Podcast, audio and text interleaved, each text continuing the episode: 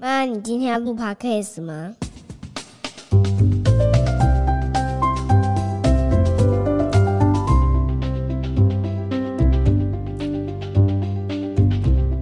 欢迎收听叶谢家的琐碎事，我是 Femina，我是夸米。好，没想到这么快，我们又开始录音了，表示呢，一定有非常值得分享的东西。大家今天下午四点的时候有没有记闹钟，然后准备打开第二季上映的《黑暗荣耀》？你有看第一季吗？没有。好，非常暗黑系。最近因为看了太多暗黑系的东西，我这整个礼拜都在看那个《以神之名》，就是在讲邪教。哇，真的非常的暗黑。我觉得看完太多暗黑的东西呢，心情会有点受影响。虽然这整个礼拜那个天气是非常好的，于是我在周几的时候去看了一部台湾的电影。我其实一开始只是因为我朋友跟我讲说，哦，他很想去看那个陆小芬复出去演《本日公休》。那我曾经看过预告片。里面有我最喜欢的男生，新生代的演员傅孟博，我就说好，我们去看这一部，这样，哇，就很意外，没有想到真的非常好看，所以我今天想要来跟大家介绍这个《本日公休》，不是讲今天公休，是这部电影的电影的片名，它是由傅天余导演，以他妈妈自己本身的一个，呃，等于是有点像人物刻画，以他为原型，然后。来让这个陆小芬饰演的一个女主角，然后这部片叫做《本日公休》。我我看完回来跟你说，哇，超好看！我觉得真的好感动哦。好感动是因为好久没看到台湾这么棒的片子了。还有就是，我觉得，因为你知道，最近大家一直在讲 AI，不断不断的在说人会被取代啊，然后工作会被取代啊，各种东西好像有了 AI 之后，好像人就有一种惶惶不安的感觉。可是我觉得在这部片当中，你会发现有很多东西是不会被取代掉的，那个没有办法取代的美好的记忆，人与人之间交流的情感，浓厚的人情味。常常人家说台湾最美的就是。人情味是台湾最美的风景嘛？但是到底人情味是一个怎么样的东西？基本上就是你透过 Line 你是感觉不到人情味的。嗯，你可能会感受到一些虚荣的，哦，好像被肯定、被赞、被抱抱，然后爱你哟，哈特哈特。可是人与人之间那个互相珍惜的情谊，真的是只有透过面对面的交流，你才会真实深刻感受到的。那本日公休呢？其实在讲的是一个非常非常传统的家庭理法院。讲到家庭理法院，你就会知道说它的服务的对象，诶，有一些些特定的对象。好，比方说应该是男士为主，邻里啊，邻里间的男士，然后你就会看到那个门口有一些旋转的灯条的那种。理发院，然后还会有很多毛巾晒出来，晒满了毛巾，晒满了毛巾，非常非常同家庭。然后如果你是小朋友，哦，通常小朋友都不知道去哪里剪头发嘛，然后就会爸爸或是妈妈就会带你去他剪头发的地方。然后因为小朋友很矮，他就会拿那个洗衣板。我印象很深刻，我小时候去我阿嬷家隔壁的阿朱美发店等点头摸。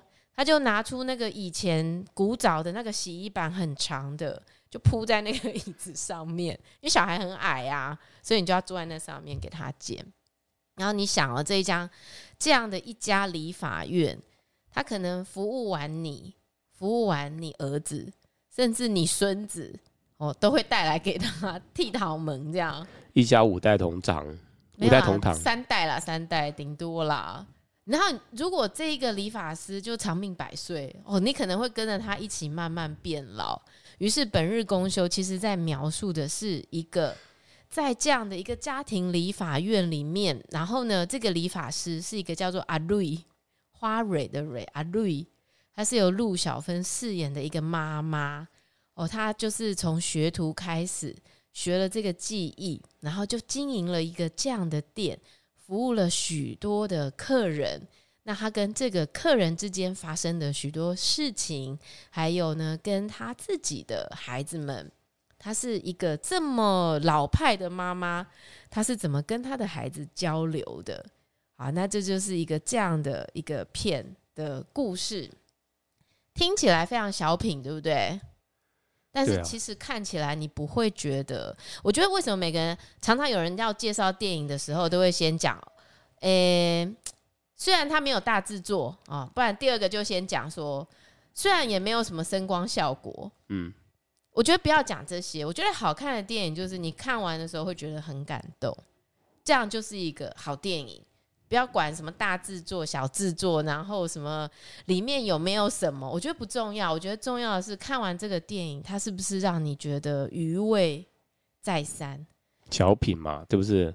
小品我觉得比较深入人心啊，比较能代表那个就是一般日常的家庭啊。对，因为每一个妈妈其实都是这么平凡的。嗯每个家庭会发生的事情，其实就这么狗屁倒灶，包含兄弟姐妹之间的一些互相看不爽、互相的争执、互相的顶嘴、互相的互相的泄气，然后跟妈妈之间的看不惯他的老派。我觉得在这个家庭当中，你会看到每个人都会看到一些些自己的影子，看到一些些自己父母的影子。那这部片，我觉得他找陆小芬哦，真的是。跌破跌破大家眼镜，因为陆小芬二十多年没有演戏，你知道吗？就是如果大家对他的印象可能还停留在《桂花巷》吧，嗯，然后还有什么《看海的女人》是他吗？还是就是那种很早期、很悲情，然后很可怜，嗯，很苦命，演戏可能都有很多那种，嗯，你知道，如果你演的是那种言情小说的改编剧本，你可能就有很多。哦，在演技上可能会声嘶力竭啊、呐喊啊、嘶吼啊，吼，类似像这样。可是我觉得他在这整部片当中，他要饰演的就是一个你会看到的阿姨的那种形象。这个阿姨可能就是在你去剪法就会遇到的那一种，就是我们周边的有没有市场里面的那种阿姨，很平凡的，就是历历在目，对，很平凡，可是又很活力的、很开朗的，嗯。嗯他好像永远都有一点他自己的方式去处理困难的，好像他都在整部片当中没有声嘶力竭什么。可是我觉得他那个浓浓的化不开的那个情感，你会在这整个电影当中感受的非常深刻。对，我觉得他好像在里面变成一个家庭的力量，对不对？支柱，一个支柱。所以所有小朋友发小孩发生的问题，或者是他女婿发生的问题。对不对？好像有这个妈妈在，一切都不是这么的困难。对，特别是他在里面，就是他的大女儿跟阿莲啊，跟他的女最喜欢的阿川，哦，最喜欢阿川了。傅孟博真的是我非常喜欢的演员呐、啊。我觉得他演了这么多片，终于在这个片，我觉得演到了一个非常棒的角色。哦，所以你觉得他之前演的角色角色没有这么好？我觉得他是一个演技很好的人，可是我觉得他都遇到很差的剧本，太刻意了。嗯、那他在这部片里面呢，他饰演的就是陆小芬的女婿，波恩呢简家赛无缘的前女婿，因为他的女儿阿玲跟他已经分手了，离婚了。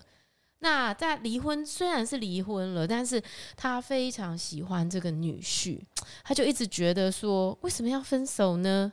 两个人在一起好好的。不是很好吗？所以他甚至想着说，我是不是帮他们去买一栋房子？因为他们的症结就是女女儿很想买一栋房子嘛。嗯。可是女婿就偏偏这个时候把头期款，哎，这时候开始有点暴雷了，糟糕。嗯、没关系，救了救了他的好朋友，用了这笔急用的钱。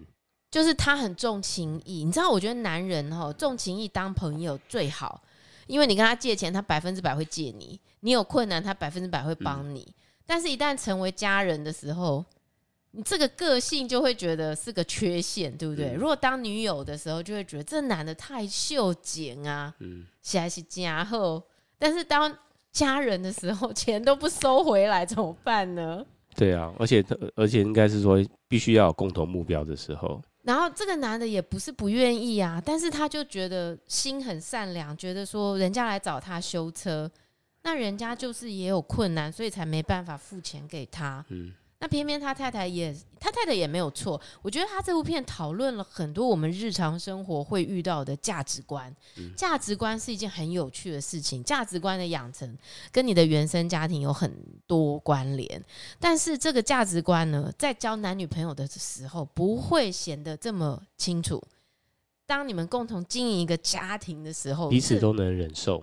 在男女朋友的时候，这个、对，不是忍受。我觉得你当时可能想的就是，没有看到啊，那就是他的优点也是他的缺点。可是当这个优点跟缺点会承担你一整个家庭的重量的时候，哇，这个价值观的差异就会显得非常大了。所以我觉得他在当中的一些争执，我觉得这个导演、这个编剧、这个编剧就是这个导演傅天宇啊，我觉得他很厉害。我觉得他把一些日常生活的东西。那些没有对错的事，往往就是让人觉得最挣扎的事情，因为没有对错嘛。嗯，你也觉得你很对，我也觉得我很对，那到底谁错了？到底是什么让我们没有办法沟通？一起走下去？对，一起走下去。嗯，所以这妈妈就想说啊，女儿这么想买房子啊，偏偏女婿现在这个钱就是借给小学同学了。啊、还是我来帮他们买一个房子？哎、欸，这个妈妈也很有能力哈，想要买一间厝都会当随时可以跨出，嘛是真高呢。对啊，搞不好他儿子也是他妈买的啊。他是不是搬出去住了吗？他儿子还没有啊？没有吗？没有啊，他就跟他妈，他不是说他妈就是唯一，嗯。第二代中个叫狗都是一呀，然后他那个妹妹不是说够像狗，够个狼不起啊？对啊，我想要说，一定是这个男的，他儿子在外面住，所以他妈出去都不见，他都不知道。而且很奇怪，为什么家中的儿子常常就是那种很猥，就是很喜欢挖家里钱的那种象征？嗯、就是为什么男人总有投资梦啊？就是跟着朋友合资做生意，然后失败了又失败，失败了又失败，都学不会教训，然后要不断的拐妈妈爸爸的钱。又要做生意，我觉得这个真的是很妙的事情，在很多剧本上面都会看到这种东西吼。那我觉得他妈妈也都安那凉凉啊，你知道吗？我觉得陆小芬在这整个片里面那个形象就让人好喜欢。对，就他也不会很激动，他就是一个很一般，然后很一般的语气，在面对你不断的想要，就是。对他在那边花言巧语，然后想要挖他的钱的时候，他都是这样子四两拨千斤的把你拨掉。嗯，比如说他儿子不是很有孝心的买了一个那个扫地机器人，嗯，然后不是在那边撸，然后就跟他妈说：“妈，你看今嘛多进步，人都用这个扫，你有边底下用扫头卡什么的。”就他妈不是看了那台机器人撸来撸去，他不是说：“我给你扫扫会较紧。”门里底下撸来撸去，对，我觉得这这一幕其实有点太夸张，啊，因为大家都知道说扫地机器人不可能扫满地的都是头发吧？没有啊，你就是扫，就是地面的灰尘，大概扫一扫，但是。地面上全部都是头发，你要他去清理，这有点强人所难。对啊，你看我们的设计师 Candy 都是拿一支超大的吸尘器在那边洗。啊、没有，我觉得他有非常非常多的对比，在这部片里面对照这个现代，对照老派的、嗯。老派的人不会用手机。啊，比方说他就会觉得说，哎，现在设计师我们都有最先进的 SOP，时间到了就会有系统提醒客人说你该回来剪头发了。就他妈不是说一个电话簿啊，加一个电话，当改过的代志，想要用个较复杂。嗯，其实我觉得他说的也很对啊，他都是时间到，然后就会打电话给他的客人，然后问他们要不要回来剪头发。嗯，你知道有时候我觉得打个电话，虽然哎、欸欸，其实对不起，我我插一下，我发现我们的设计师也是这样哎、欸，他时间到了，他就会提醒你，是不是？对。可是你知道，我觉得。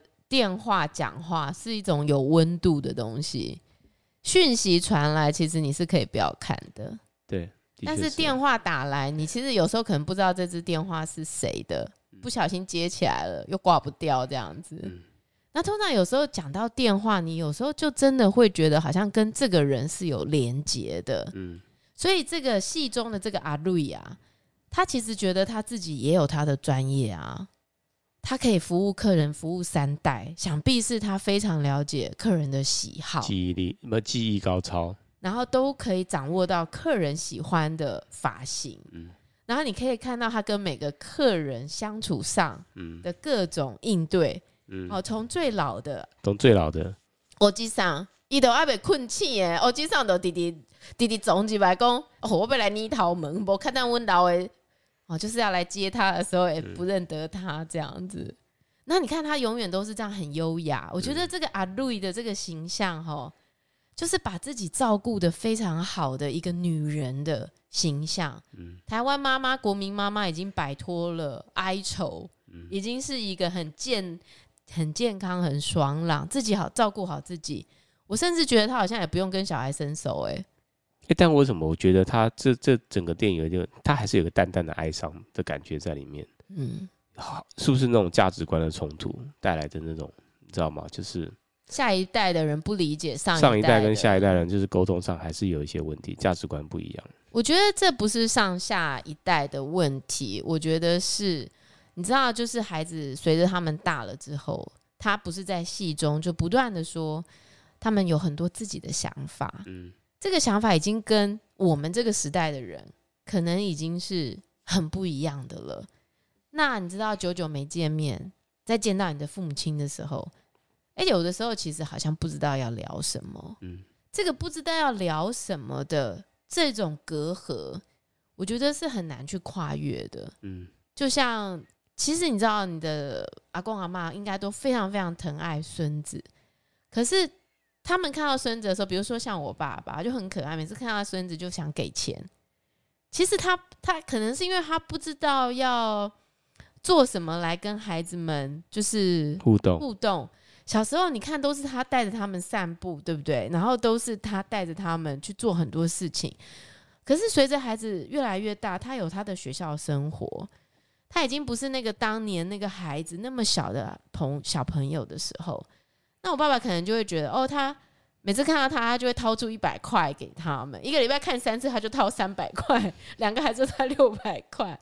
我觉得这很像，就是那种长辈，好像觉得我还能为你做一点什么，我给你一些零用钱，哦，那我觉得这个是我可以为你做的事。嗯，你知道那种爱是一种很难。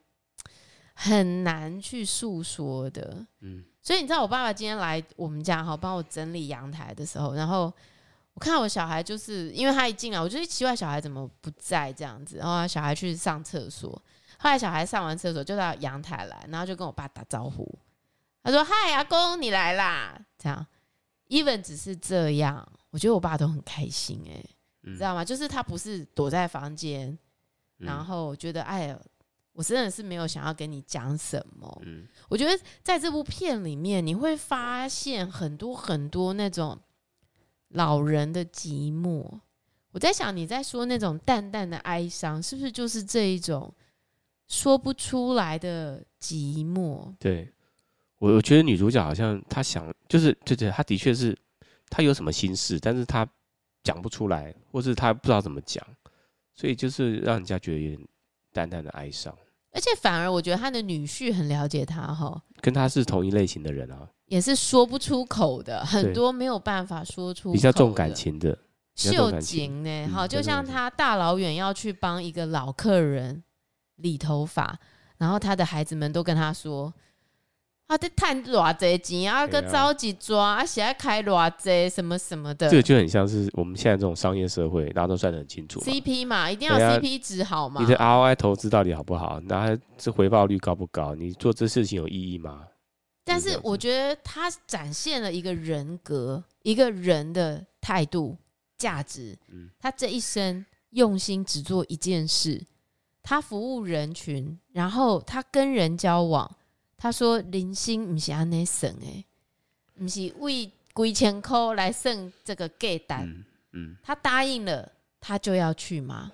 啊，他觉得他也在等他每一个月要剪一次头发呀。嗯，我觉得他们展现出来的那一种气度哈高度，好像是那个旧时代的人才有的那种坚持跟信念。嗯。我觉得是这个东西让我觉得好感动，就是你在现在这个社会，可能看到的都是比较快速的东西，很久很久没有看到那种累积起来的情谊。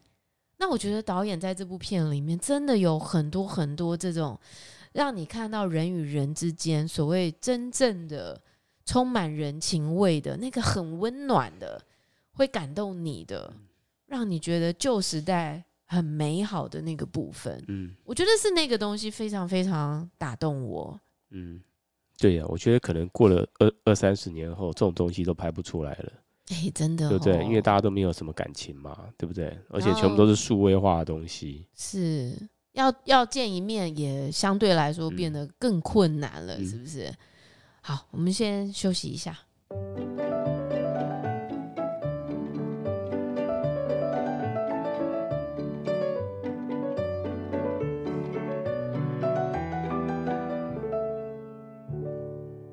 觉得这个陆小芬让我觉得非常感动的一个地方，就是你知道他已经二十多年没有拍戏，然后他要复出接这个戏的时候，他其实是必须接受非常多的训练，特别是因为他在里头是演一个理发师，所以他必须要真的会理发，他没有找替身嘛，他就是自己全部自己都上阵，他要一边剪，然后一边要跟客人聊天，还要一边演。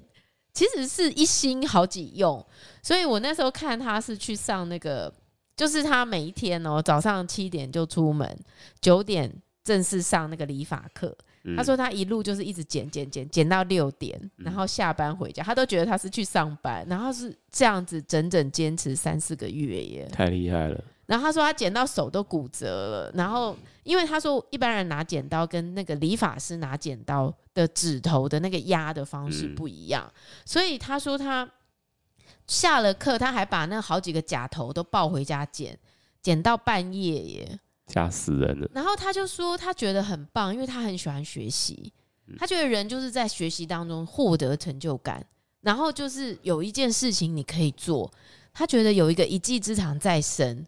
你就可以不用依靠别人，你依靠自己就好了。所以他其实非常喜欢。哎、欸，我听到他一个年纪也有一些岁数的阿姨讲出这样的话，会让你觉得很振奋。就是我们的人生，他常常在这个剧中常常在说，人生一下就过了，人人生一眨眼，从黑发到白发，他看看了多少个后脑勺。特别是那个他的客人许医师，哇，从茂密的黑发剪着剪着，头发渐渐的稀疏，渐渐的变成白发。我觉得他在这个岁月流流逝的过程，他陪伴着这些客人，很像他们的一个疗愈的这种疗愈的倾听的非常好的一个心理师。嗯。那在陪伴他们的过程，看着岁月这样子。留下的到底剩下什么？我觉得这个带给我们一个很好的反思哈，特别是看着陆小芬在这个二十多年后复出接这个角色，然后他非常喜欢这个剧本，非常喜欢这个导演，所以他当时说：“我觉得我这个二十年的准备好像都是为了等这个角色。我觉得我要演完这个角色，我才可以真正的退休。”我觉得这个可能是他下半人生。开始他的演艺之路的敲门砖，搞不好他之后又开始接很多东西了。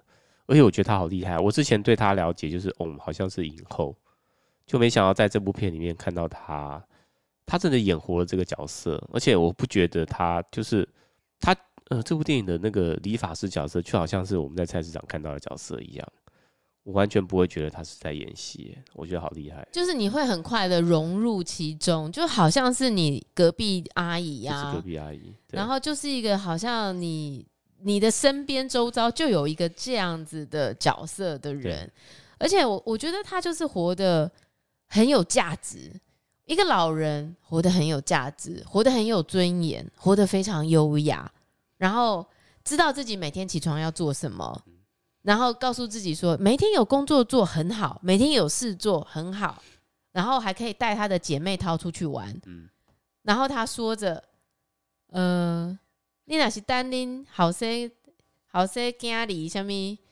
你要是等着你的儿子女儿来。”来带你来带你出去玩，你的脚都已经不能动了。意思 就是他们都太忙了，等到他们真的有空的时候，你也都老了，走不动了，还不如我自己走嘞。嗯、哇，我觉得这个他的很多嗯对白真的很写实，嗯，嗯，说到人的心坎里，嗯，然后还有他在跟孩子之间的很多对话，我觉得也很有意思。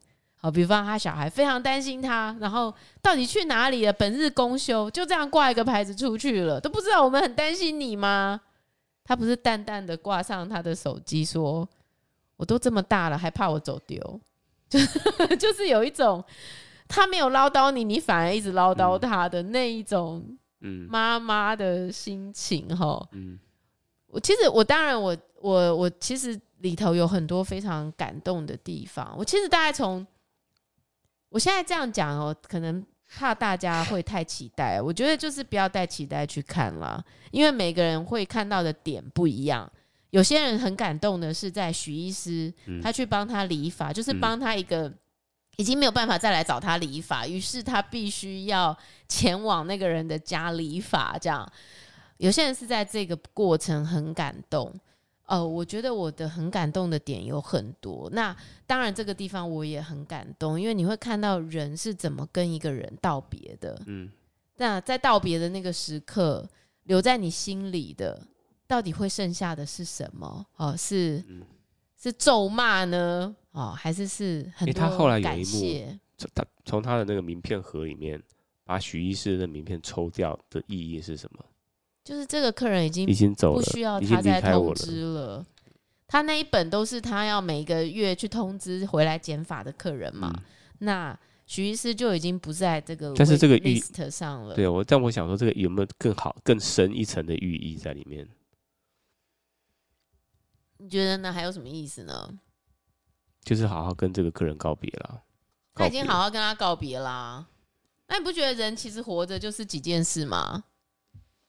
就是在这个人在的时候，好好让他知道你很谢谢他，嗯、你很爱他。嗯、然后这个人走的时候，你已经好好的跟他道别过了，嗯、不就这样子吗？其其实那个里面有一幕啊，就是他帮他理理完头发之后，嗯、我在想说，该不会他剧情是那个徐医师突然间眼泪 从旁边这样滴一滴下来，太滥情了，太滥情了，这样真的太滥情了，或者是什么突然醒过来之类的，没有。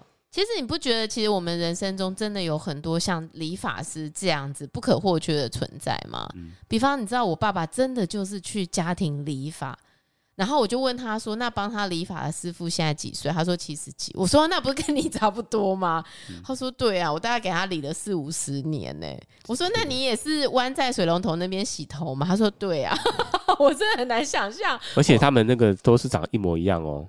对啊，洗头那个地方长得一模一样。然后我就说：“天哪，爸，你都快八十了，然后还温在那边给他洗。”他说：“对啊。”因为现在爸他有没有提供掏耳的服务？没有，但是我爸都会自己带。以前呢、啊，我记得他都从香港买发油，然后他就会自己提一罐发油去。哦、然后每次爸爸回来的时候，你就会知道他去理发，因为就会整个人真的是容光焕发，嗯、就是从胡子然后到头发干干净净的。然后你知道那个家庭理发到现在都还在。那以前那个两撇小胡子，小胡子也是他他帮忙弄吗？应该是啊。嗯。然后你知道我爸说他剪一个头发才四百耶！我的天哪，我们一家可以剪好几。他以前搞到从一百开始剪。对，我猜应该从一两百，对不对？嗯。嗯哦，我就觉得你看我爸也是很秀景的人，搞不好五十块开始剪。所以他们说，其实一个好的发型设计师，如果你习惯它，你一辈子都不会换。嗯，你看我给我之前的设计师一剪二十年呢、欸，嗯、我从二零零四年给他剪，嗯、剪到他后来没做，很可怕哎、欸。对啊，放心，我们这个我们这个应该会可以剪到我们大家进入坟墓，应该都没问题。因为他比我们年轻很多。很 多好，所以我觉得在这部片里面还有一些很感人的部分，比方说。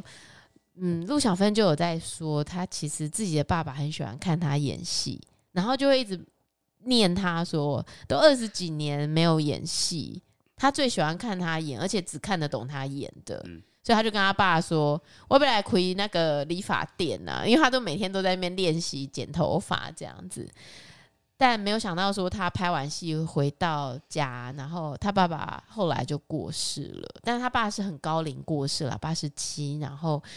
但是他爸爸好像当时还没来得及去看这部片，然后他就跟他爸爸说：“就是你要来看，你要看这这出了，我要被 end 你看这样子。”你就会觉得啊，陆小芬一个这么饰演一个这么坚强的台湾女性的角色，嗯、然后对她爸爸讲话，其实还是有一个非常撒娇的一面，嗯、就觉得就是这整个故事好像又更更动人哈，更真实的。嗯、每个妈妈其实都有自己从小被当成掌上明珠疼爱的嘛，哦、嗯，那还不是走入家庭，走入婚姻，最后就逼得自己必须要坚强。好，承担家里的很多事情，但是我觉得我们都应该要朝着陆小芬的这一个角色的里面那个妈妈这么开朗，这么阳光，这么坚定哦。对，开朗坚定，有自己的想法，然后又这么温柔，这么坚持，对，就明明知道孩子可能受伤了，啊，可能被骗了，嗯，但是他最后还是决定不要去戳破这个事实，嗯，决定还是给孩子留一些空间，好，嗯，让他自己去处理。这样的事情，其实我觉得对妈妈来说，其实是很不容易的决定。就明明看到他受伤，然后明明看到他这么心疼，但最后他还是没有戳破。但是受伤的那个证据放在那个，那个有点太 over 了，太 over。没有，我觉得他也一般会放在那边吗？会啊，就不是故意的啊，可能就回来东西就乱放啊，然后就成为邻里之间的。你知道以前的那个理法院真的是八卦集合点呢、欸，就是。A 加 B 加 C 加，发生什么狗屁倒灶的事，可能都会在理法院讲来讲去。哎、欸，我突然想到，以前我也去那种家庭理法院，家庭理发院因为只有一个设计师嘛，他不叫设计师，他就是一个阿姨或者是一个阿伯，嗯，在剪头发，然后里面就是一张椅子嘛，对不对？比较高的椅子这样子，然后一个镜头，然后一个一个镜子，然后啊，很多人去剪发的时候，大家都排队，然后排队的时候干嘛？旁边放很多报纸，每个人都把报纸摊开来看。就换不是那个，从第一份报纸，大家看到第五份报纸。只有那个电视那个电影里面不是演说，还有人跟他说怎么没有最新的漫画？然后那个阿姨不是说你是到我这边是开漫画店的？我跟你说真的会，因为以前去理发店的时候，杂志都一定要是最新的，就是比如说 GQ 啊，然后或者是 Vogue 啊。就上个月来看，那这个月应该就好。你这个是太先太先进了，哦、我们那边都是报纸或者是独家报道这样子，或者是什么时报周刊，对，独家报道，像有点像新三社的这样子。对，没有，但是我觉得这个戏里面反正就是有很多这种台词，真的是，的确是有漫画，漫画是在下面 乱丢，然后已经被大家翻大被大家翻得很破旧的那样子，还缺页这样子。特别是他在里面描写那个青少年呐、啊，不想被剪发，剪成那个妈妈要的样子，可是最后还是被迫剪成那，然后那个年轻男孩子都伤心的哭了。哦，那那边我觉得也蛮有感的。我觉得他演的很，他表情很好，因为他是面对着镜头要表，就是表演出他他很难过的样子。人家金马奖的男配角，哎，不是随随便便的，厉害厉害。总之，这部片我觉得音乐也非常棒，嗯。而且剪辑我觉得也很好，他的音乐是钟兴民做的。你知道钟兴民其实是那个呃，之前做他做很多很多电影的配乐，然后听说陈意涵的那一部跟彭于晏的那个听说，我当时非常喜欢听说这部戏，然后我当时还特别去看那个听说这部电影的配乐是谁，就是钟兴民。那现在这一部本日公休的配乐其实也是钟兴明做的。我觉得他的音乐常常下在一个非常好的点。我看他那个剧组最后在上字幕的时候，好多好多演配合的单位，嗯、知道吗？嗯。然后我特别去看了一下那个调光师，哎，调光师是什么意思？我不晓得哎。调光师是不是就是做后置的颜色上色的？我其实有可能哦，有可能是，但我不晓得。对对对，没有，因为我我我对那个比较有兴趣的，所以我特别注意一下那个人人的名字。而且，因为你知道这整部戏是吴念真监制的，你就会知道在里面会可能包含一些那个吴念真式的那种台湾念真情。真的吗？真的，因为你知道他整个给我的感觉非常像吴念真的舞台剧。监制不就出钱而已吗？监制没有只有出钱吧？哦、因为其实因为这个傅天宇其实是当时跟吴念真学编剧。嗯。然后呢，后来他就有了一个想要拍自己妈妈故事的念头，他就跟吴念真讲，然后吴念真就说自己的妈妈自己拍，所以，哎，这个剧情很像是说啊，自己的毛线手工自己做，对啊，就是吴念真觉得说，就是你要拍你妈妈的故事，由你来拍是最适合嘛，所以其实傅天宇这个剧本好像写了三年。然后当时要找女主角的时候，真的是想了很多人都没有想到合适的人选。然后是有人跟他推荐陆小芬，嗯，但是他们当时都想说陆小芬那么大咖，他怎么会答应？但是没有想到陆小芬就像邻家姐姐这么亲切，素颜，嗯、穿着运动服，拎着两篮水果，然后就跑去找傅天宇，两个人一拍即合。他说他太喜欢这个剧本了。但是对我们这一代来说，还算认识陆小芬，但是对于七年八年以后，应该都不认识他了。坦白说，我觉得要看这部片看到有感，可能还是需要一些生活经验。对，你可能还是得，我自己会觉得你有家庭。嗯，然后你不用从这个妈妈的原型得到共鸣，比如说她跟我妈妈是完全不一样的人，但是你还是会为当中这个家庭的价值观、这个妈妈的生活态度，呃，里头的很多东西，你还是会得到一个很真实的感动。我觉得这个感动真的是好久好久没有的，它是非常自然的，它是很淡淡的带出来的，它没有什么波涛汹涌。嗯。可是它就是在你心里的深处的某一个东西，一直都在，只是现在被提醒了。我觉得这个东西真的就会很动人。嗯，那最后他这个片尾曲呢，其实是洪佩瑜来唱的。那谁的曲呢？洪佩瑜唱的这首《赶快》，他其实是就是根据这个发型设计师量身定做的，来量身定做。你听他的歌词就会知道。真的写的非常好，歌词是吴念真写的，曲曲啊、哦，曲是我非常非常喜欢的这个陈建奇。嗯，哎、欸，陈建奇你知道是谁？是姓陈陈是陈建奇吧？没关系，我们等下放放一下。对，是陈建奇。你等下放一下他的歌就知道了。嗯，他真的我好喜欢他整个，因为你知道洪佩瑜是谁呢？洪佩瑜就是当时唱《我可能不会爱你》的片主题曲。大人歌的那个主题曲《踮起脚尖爱》，嗯，好听，你知道吗？我知道，很有名。就是无邪的的的，对对对就是那个女生。嗯，那其实我当时因为看过洪佩瑜的纪录片，就是在访问她的一个专访。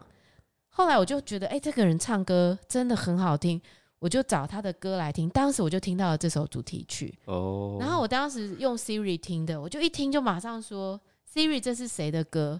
就是这是叫什么歌？Oh. 因为它就是一首会让你听完的时候想去知道这是什么歌的那个歌，oh. 或者是说那个歌的歌词在唱什么？对，那个歌的歌词，嗯，我觉得必须嘉奖一下。我觉得这整部戏很多台语的发音，很多人就是用台语来演戏，可是他真的演的很自然，嗯，没有让人家觉得很出戏，也没有让人家觉得说你为什么要那么刻意用台语。你好像就是他们生活中的一部分。他用国语反而怪了，我觉得。对对对对对，就很自然。然后特别他这个歌听起来就是很有韵味，嗯，好像会让你回到某一个时光。我觉得自己我自己是真的是非常非常很久没有遇到一部我这么喜欢的作品。嗯，我甚至不会去说可惜哪些哪些地方我觉得不够好，我不会。我觉得很好，非常好。所以说，一个好的那个编曲或者是他的音乐是非常重要，非常重要，非常绝对有画龙点睛的效果。而且我后来才发现哦，这个导演在很多很多年前导了一个片，但可能是林柏宏当时刚出道的作品，叫做《带我去远方》。哦。我当时不知道导演是他，但是我当时非常喜欢那部电影，哦，叫《带我去远方》。那我是后来去查傅天宇的作品，才发现，天啊，我那么喜欢的那部电影也是他的。哦，他总共只有拍三部，表示他的风格还不错哦。对，他还有一部叫做《我的淡男情人》，鼓励他多拍。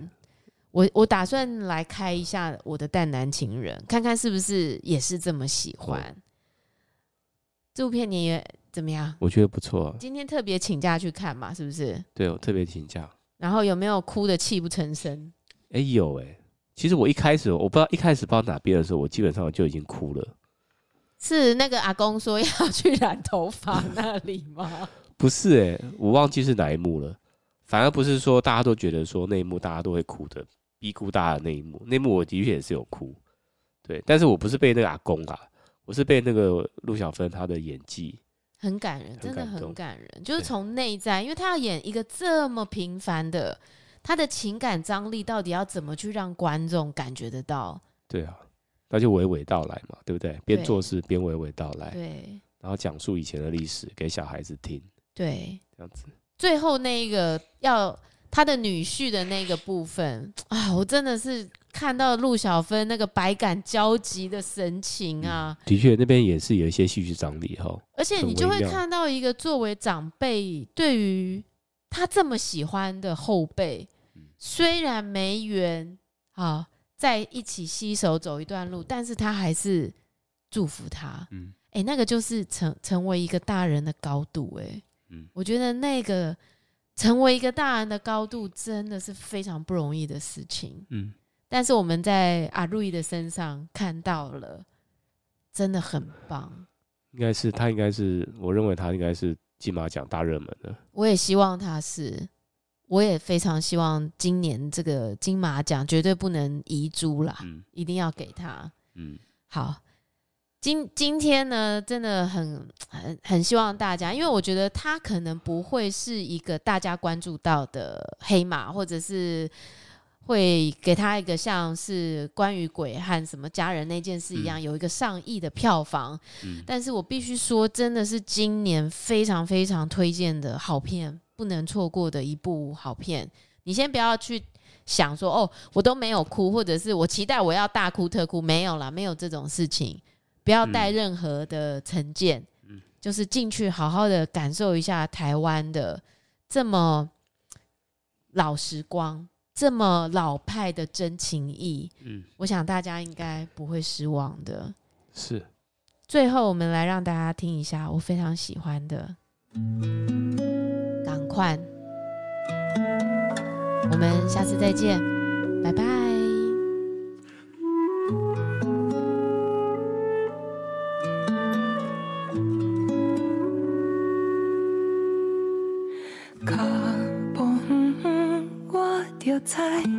是上过家对这来，不免祝福，家己做，同款哦，同款就好，是咱上才讲的一句话。你目睭开开，笑纹纹，三千烦恼。我的手，亲像清风起无痕，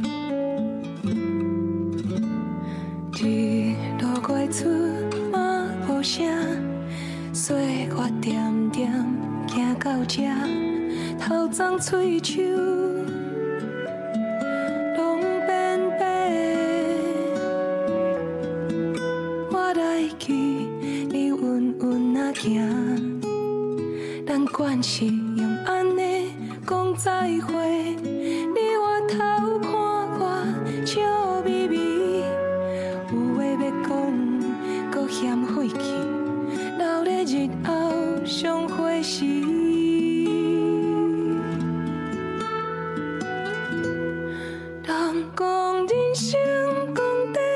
是长，相来相去拢是靠缘分，若是互相信。